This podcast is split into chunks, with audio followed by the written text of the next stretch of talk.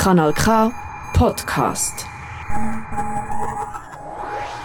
Wenn der Manni Matter und Kate Bush ein Kind hätten, dann wäre das ziemlich sicher To Athena gewesen.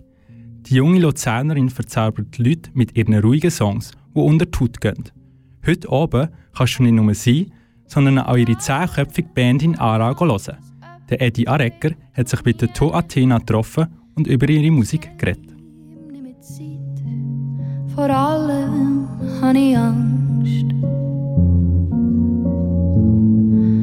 Vor allem habe ich Angst. Wenn man Angst müsste vertonen dann würde es so tönen.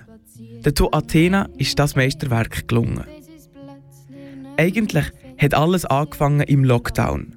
Währenddem, als im März 2020 überall ein Chaos war, hat To Athena etwas aus der Situation gemacht und hat endlich ihren Hunger gestellt, eigene Songs zu schreiben. Musik hat sie schon lange vorher gemacht, meistens aber in eher rockigere Bands. Der Wechsel hat ihr aber gut da.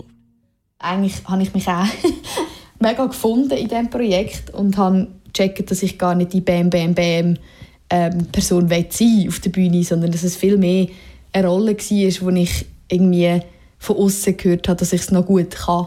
Aber eigentlich kann ich das gar nicht unbedingt wollen. Und das ist für mich darum auch irgendwie mega ein befreiender ähm, Schritt gewesen. Neben Musik auf Englisch schreibt sie auch Musik auf Schweizerdeutsch. Für To Athena ist die Verbindung von ihr zum Publikum durch Mundart viel direkter. Angst. Vor allem habe ich Angst, dass ich mich wirklich nie mehr finde. Und wenn ich da bin, bin ich blind. Vor allem habe ich Angst. Vor allem Leute von überall auf der Welt haben To Athena durch das Stück Angst kennengelernt. Obwohl nur die wenigsten davon wahrscheinlich Schweizerdeutsch verstanden haben. Der To Athena, ihre Musik, redet auch zu Leuten, wenn man kein Wort versteht. Für mich ist die Devise, hey, ich muss dahinter stehen und es muss für mich ehrlich sein.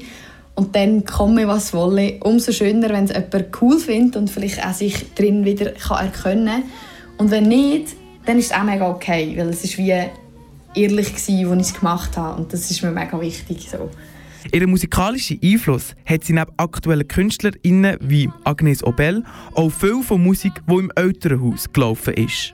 Mein Papa war früher DJ ähm, und hat einfach nur 80er abgelassen und wir haben es cool gefunden, ähm, bis wir gemerkt haben, dass es gegen aussen gar nicht so cool ist, wenn man irgendwie so in der Schule was ist, ja, okay, Busch, wer ist das?